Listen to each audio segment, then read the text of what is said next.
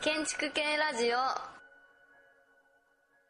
えー、と建築系ラジオです、えー今日はですね、えーまあ、台湾に来てさ3日目なんですけれども、えー台北の、まあえーと屋台で、まあ、論山寺という、えー観光名所の近くの屋台で、えー飲んでいます。それで、えー、と今日はですね、えー台湾に、えー暮らしてもう8年にえーなる、えー、と台湾こちらでフリージャーナリストをされている、えー酒井徹さんに来ていただいてます。で、えーとまあ、あの酒井さんから、まあ、台湾の、えーまあ、その都市の事情とか最近の台湾がどういう風になっているかとか、まあ、そういう話を、えー含めて話していただければと思っていますじゃあ、えー、と酒井さん、えー、ともしそうですね関西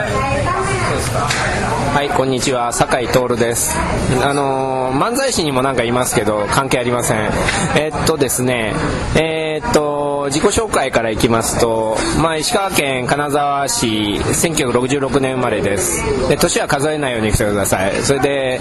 えーっと、まあ、早稲田出てですね、大学早稲田出てですね、えーと、共同通信に行きまして、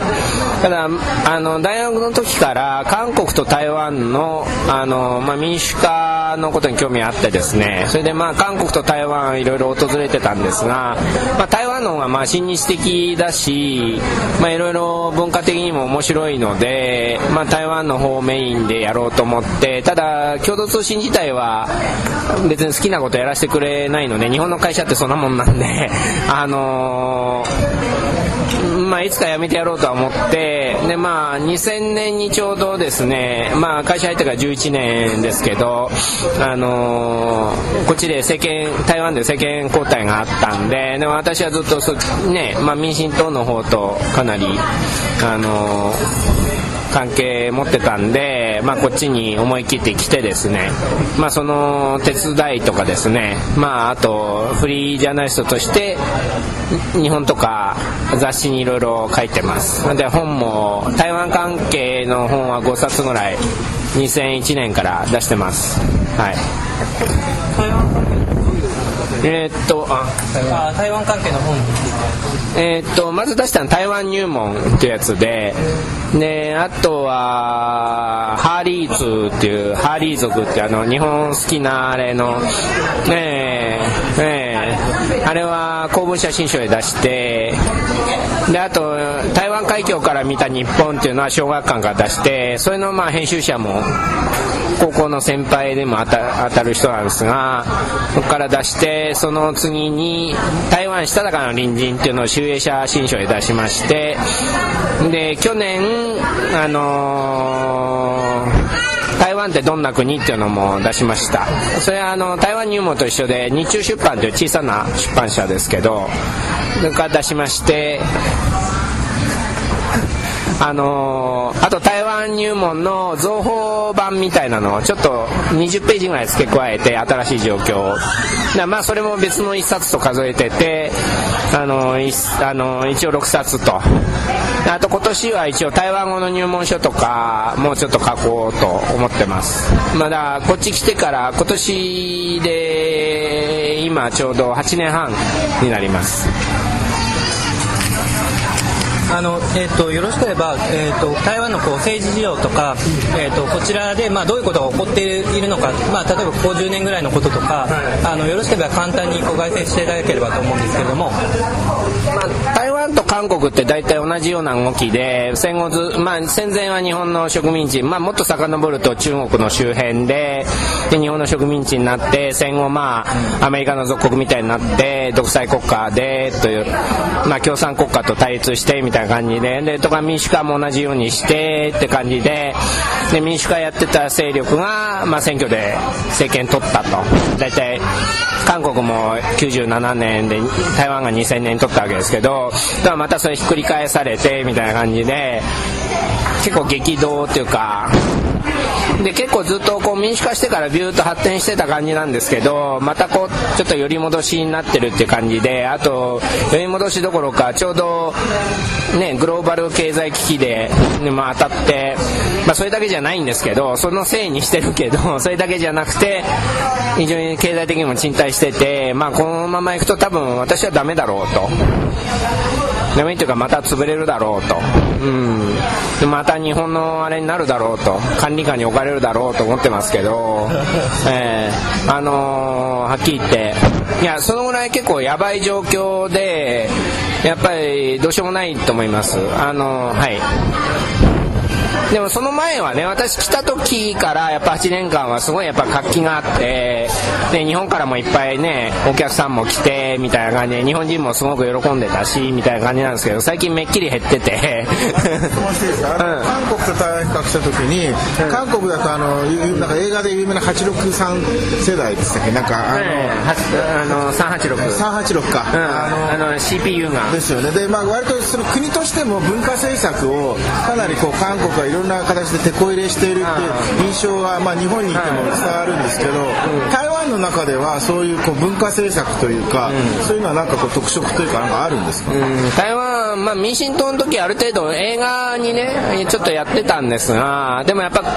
国力が韓国よりさらに小さいしあとここやっぱりあの韓国の場合やっぱ韓国人っていうのは全部一致してますけどここの場合戦後やってきた外省人が中国っていうの意識も持ち込んで、ね、確かに文化的にも中国的な要素強いからそれでちょっとだから中国の一部か台湾独自のものかっていうのの矛盾があるんであの韓国みたいにさっとこう一足飛びにピュッと全部そっちに集中してできないみたいなとこがあって、あのー、あと逃げ切れないところがあるんで、まあ韓国人もじゃあちゃんと全部最後までちゃんとやるかっていうとやれないから今最近もうダメでしょ、韓国も。今日流とかで、ね、韓国でね。で、日流でなんだっけな、なんか最近あれだ、花より団子、韓国で。あれを韓国版作って、作ったら、なんか日本食が強いとか言って怒ってて、だったら、いや、日本原作の使うなみたいな話なんだけど 使っといて怒るなよみたいなでこっちでもやってそれはもっとね東南アジアにも輸出されたり人気あったけどまあここ OEM がうまいんで盛んなんで相手のふんどしで相手のブランドで売り込むみたいな別のブランドで売り込むとかそういうでも実質はここでやってるってコンピューターなんかそうなんですけど、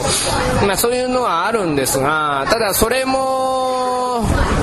まあ、韓国の場合、まあ、韓国はあとちょっとナショナリズムが強すぎて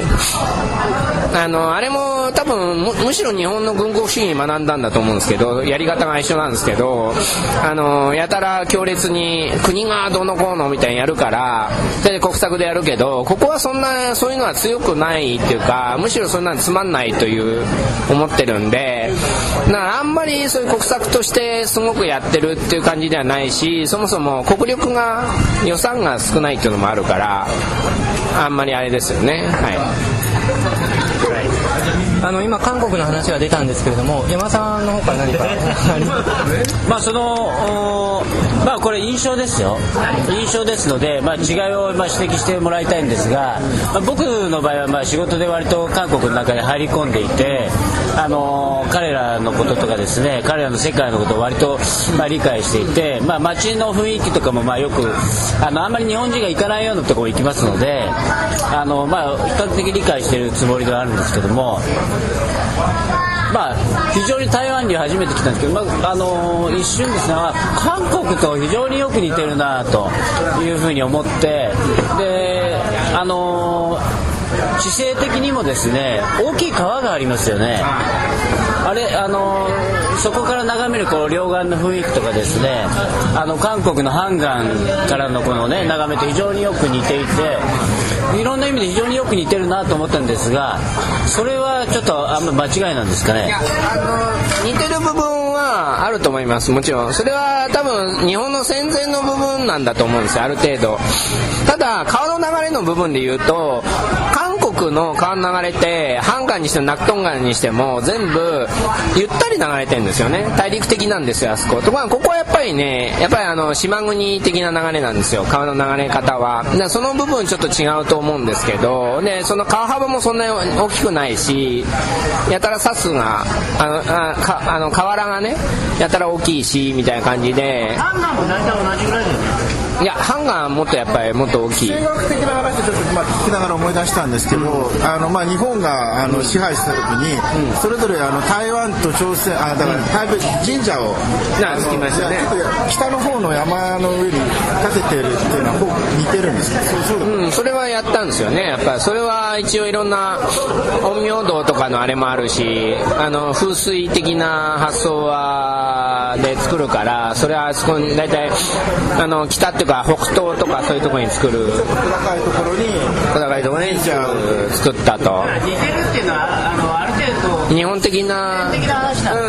だから日本のねやっぱり支配を受けてそこでの都市計画とかのあれがあってで戦後ねそれをね全く否定して発展させるぐらいの力ないから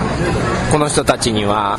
だからそれでそ実はそのまま継承してしまってると。は大体その継承しているっていう。まあ、もちろん戦後そういう部分を否定しようという勢力はアメリカのを持ってきたんだけど、まあ、アメリカだって実は大したことないんですよ。はっきり言ってなんかね、うん、イラクだってねめちゃくちゃになってるし、えーアメリカがやると最近ろくでもないので。だからもうちょっとやっぱあの日本がもうちょっとやった方がいいと思いますが実際。だってあの総統府にしてもここのねいろんな建物全部主な建物昔の使ってるんですよ。でここ立法院ってあの議会。あれも昔の第二工場かな。第二高等女学校の建物。学校の建物を議会に使っててだから無理があるんですけど ね他に観察院とかもなんか昔のね建物だし大体ちょっとあれは頑丈でしかも使い勝手がいいから機能的にできてる。んでそのまま使うという。だ中国のあの東北部もそんなんでしょ？なんか満州旧満州のあれを大体使ってるとそのまま。だから昔の関東軍のあれを人民解放軍が使ってるとか同じことやってるんですけどでもっとひどいことやってるわけですけどつまり。それ だからうん。質問したいんですけれども、あの今日南先生たちとあの古いとこ行きましたよね。あ正君も行ったよね。あのあそこって何ていうとこでしたっけ？ごめんなさい。あ名前がねあの油に頻尿と書いて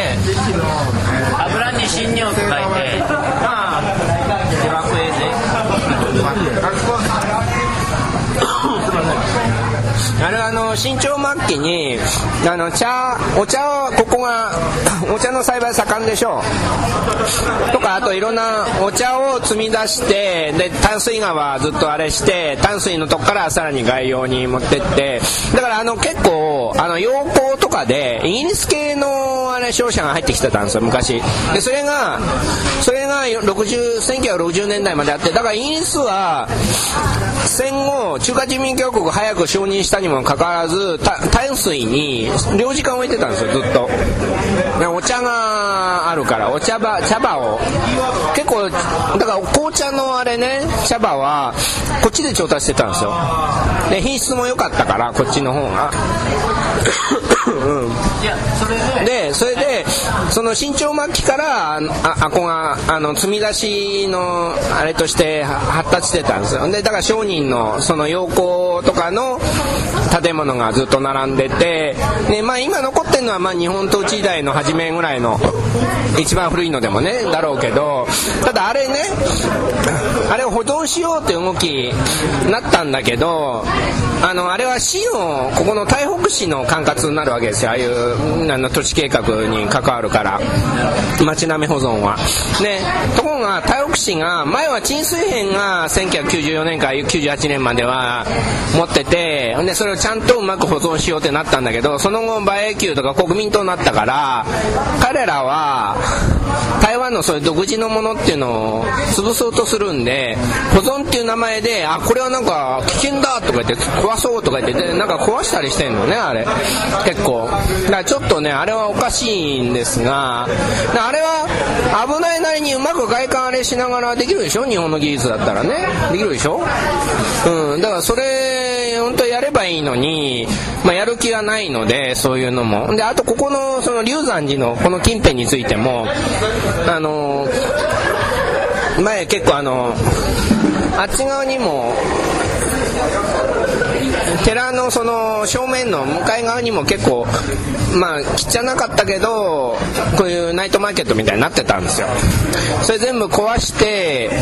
錆びれちゃったっていう感じになってて公園みたいになってるとこ空き地になってて本当はあそこにまた綺麗に市場を作るというふうに言ってたんだけど実はできない。だからわい雑さがちゃんとそういう人集まる部分もあるのにそういうことやっちゃうからまあそれが目的なんだけど実は。潰すのは目的なんだけどそういうことやってて非常にまずいことになってるんですけどただまあ韓国が非常に似てるっていうのはやっぱ日本時代の部分。で韓国人は多分認めないけどであと駅。在来線の鉄道の駅。あの駅の雰囲気は全く台湾の方が旧戦前の日本のがも残ってるってんで韓国も基本的にはやっぱ残ってるんですよそれ。まあ、今あの政治と文化それから都市に関して、えーそれとまあ日本と台湾の関係それから韓国も交えて、まあ、いろんな話が出たんですけれどもちょっとここで南さんから一言お願いしたいですいや僕ねあの今あのお話伺ってそれから山田先生の話で僕実は結構韓国の民主化運動はかなり勉強してたんですよ。僕はあの大学に入った僕はあの浪日に入ったから京都大学に入った時に1986年でちょうどねあのパク・チョンヒからノテウ政権に変わる時時で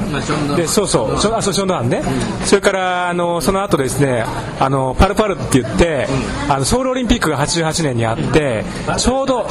そう88っていう意味なんだけどあの民主化運動ががねすごく盛り上がってであのその前はですね、まあ、実は僕結構その辺詳しいんですけど北朝鮮の方が社会主義のモデルだったんです実は。ところがねそれがまあ非常にこう、まあ、あの構造的にもうほとんどこうもう内部矛盾っていうか内部崩壊をしておかしくなって経済的に転換するねちょうどその時期だったんです韓国は。でその後あのゴルバチョフのペレストロイカであのそれがきっかけになって東欧の民主化が起こってねベルリンの壁があの壊れていくっていう崩壊するっていう過程を見ていて、まあ、ちょうど僕は世代的にも、まあ皆さんおっしゃる一緒なんですけども僕はね民主民主化運動って一体何だったのかなってすごく思うんですよ。僕は実は結構ね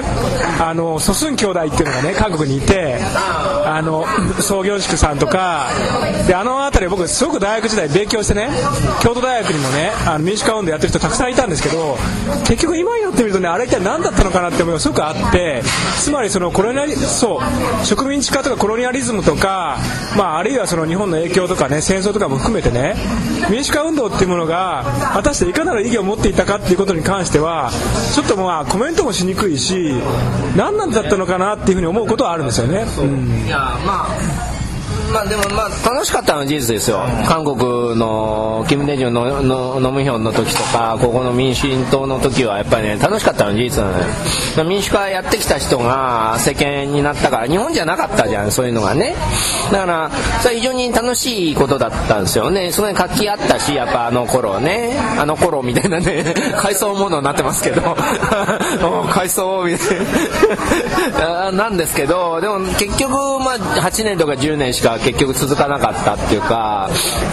で結局民主主義って言ってもこの人たちがちゃんとね民主主義の前提ってねあのやっぱちゃんと考えて良識持って選ぶことは前提なのに選んでないのでそれでこの場合なんか馬英九がハンサムだとか言って選んだ女性がいっぱいいるんでだからまあそれじゃ民主主義とは言えないんですよはっきり言って、うん、だからちょっと何なんだろうっていうのは非常にあるんでまあそれはそれからこれからの私も課題にしたいんですけど研究課題にしたいんですけどでもただそういう意味で見るとやっぱ結局アジアでは日本しかないっていう民主主義にしても何にしてもあのいろんなあのシステムにしてもね。だから日本ってやっぱりシステム設計がすごいいろんなシステムがねちゃんと考えて作ってると。でもなんか日本人はやっぱアジアの中で他に比較する国がないからあのトップここのトップなんですよ。トップランナーなんですよ。だから不安になってるわけ。一人で、ね、日本のこれが悪いあれが悪いって言ってんのに例えば最近なんかあの NHK ここでも BS のあれ選んでアジ NHK ワールドで映るんでなんかあのー月に1回のなんか討論番組あるじゃないですか。日本のこれからだっけ？なんかああいうのでなんだっけ？あの日本はあの社会あのセーフティーネットが弱すぎるとか言ってるやつがいてバカ野郎とか思ってっていうのはあのないですからアジア。セーフティーネットそのものが。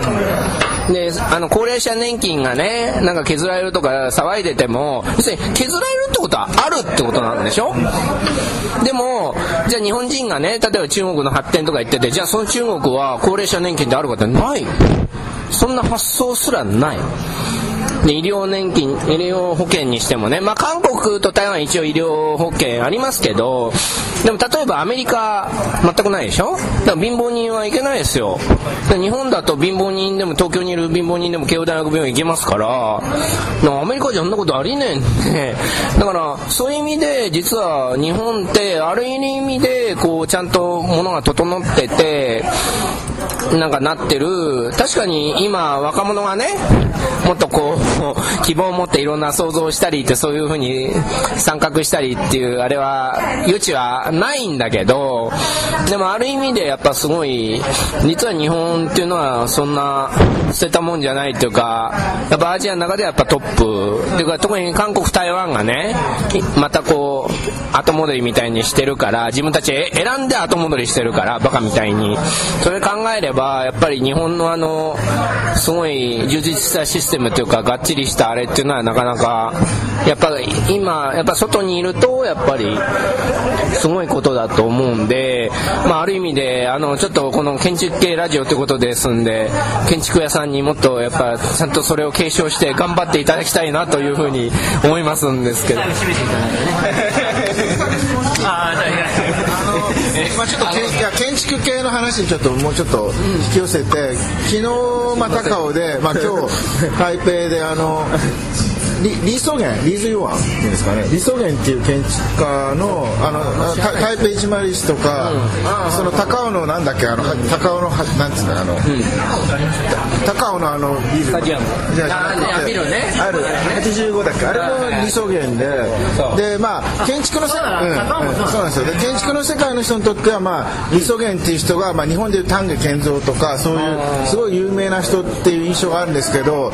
あの酒井さんは、まあ、特に建築の専門ではないけど、まあ、台湾長くてあんまりそういうこう建築家の名前でこうあんまり一般に触れる人ってやっぱ一般のレベルではそこそれはないんですか、あんまりね、だからそういう、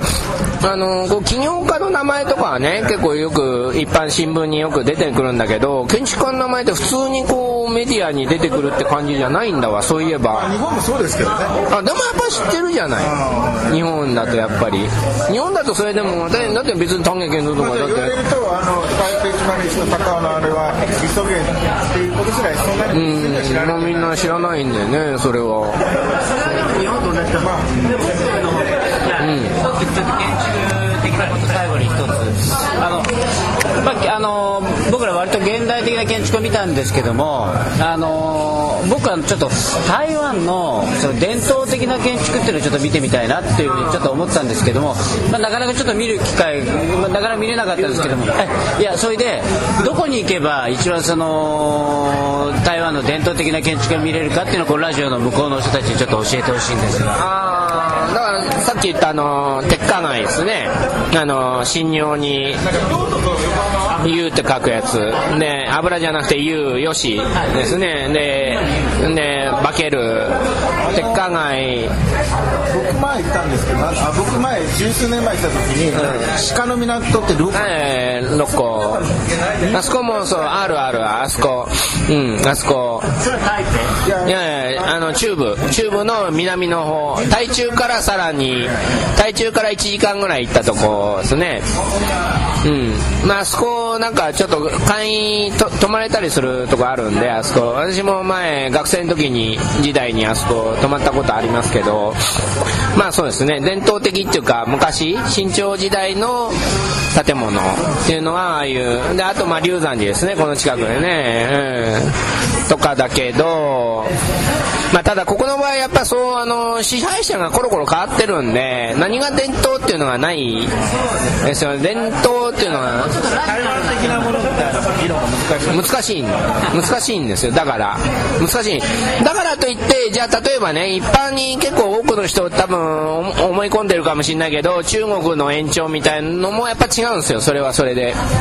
違うんですよ。なんか島国的ななんか、まあ、そうまたいろんな民族が。うんだし、うん、次々とやっぱ支配者が変わってきたしいろんなのが入ってきてるからじゃあじゃあ中国があれかっていうと違う実は違う。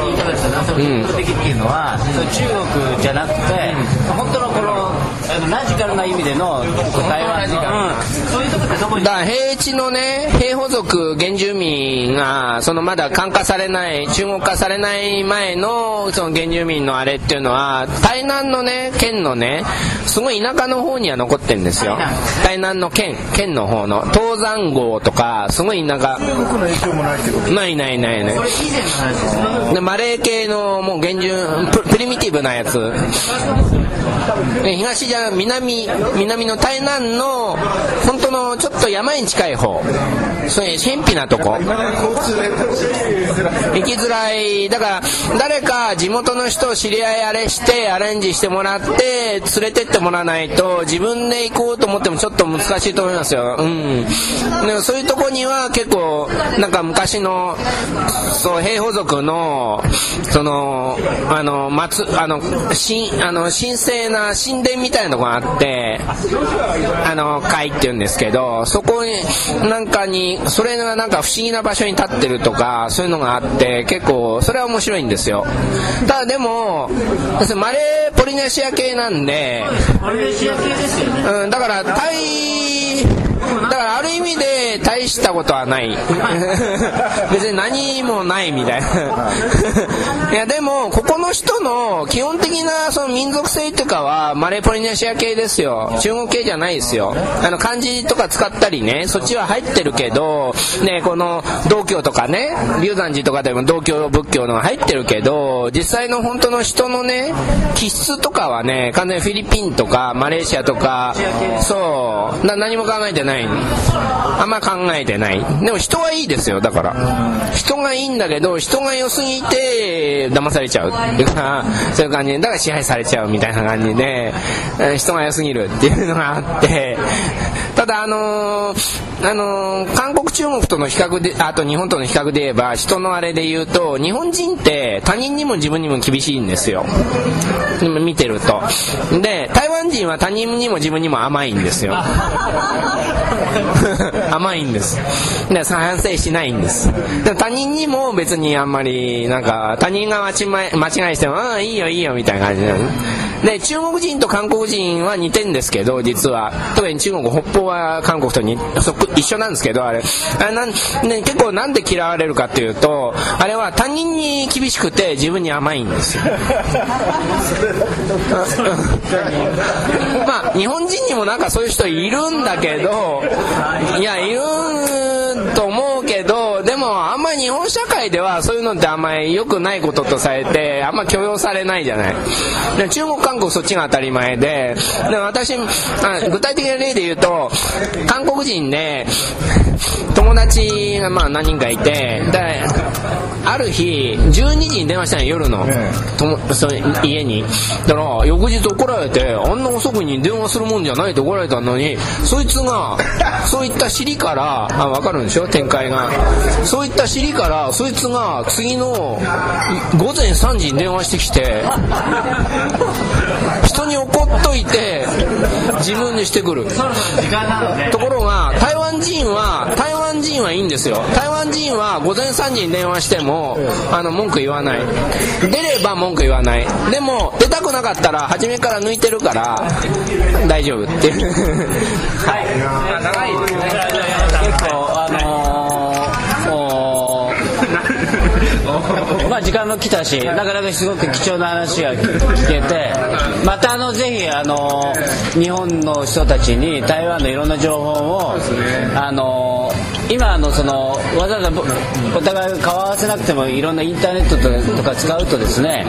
あのできますので、まあ、そういう機会を設けてまた台湾の情報をぜひあの日本に流してください。ということで今日酒井さんのじゃあ松田君最後、ええ、ワーでやはい、あじゃあ今日酒井さん本当にどうもありがとうございました。収録した場所だけ言ってもらえます収録した場所は、えー、とこれ論山寺のちょっと北の、えー火星観光屋市ですか日本語ではい。ああそっかそこからちょっと外れたところですけどまあその辺り、えー、と台北市の、えー南西部の屋台ですね。はい、飲みながらやってます。はい、どうもありがとうございました